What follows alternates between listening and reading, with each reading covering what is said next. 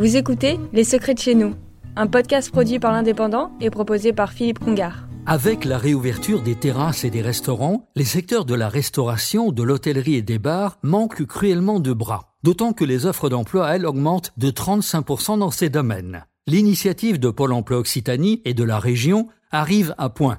Proposer aux demandeurs d'emploi des formations flash. Pendant une ou deux semaines, les candidats reçoivent des formations en production culinaire, gestion de la relation client et services d'étage. À la fin de ces formations, les demandeurs d'emploi sont assurés d'avoir un job, je dis bien assurés d'avoir un job, comme commis de cuisine, réceptionniste, femme de chambre et bien d'autres emplois. Les équipes de Pôle emploi Occitanie, aux côtés de la région, sont pleinement mobilisées. Nos départements de l'Aude et des Pyrénées-Orientales sont plus que d'autres recruteurs avant la saison d'été. Alors, pour accéder à ces formations, rendez-vous très très vite au pôle emploi le plus proche de votre domicile ou sur le site Pôle emploi Occitanie.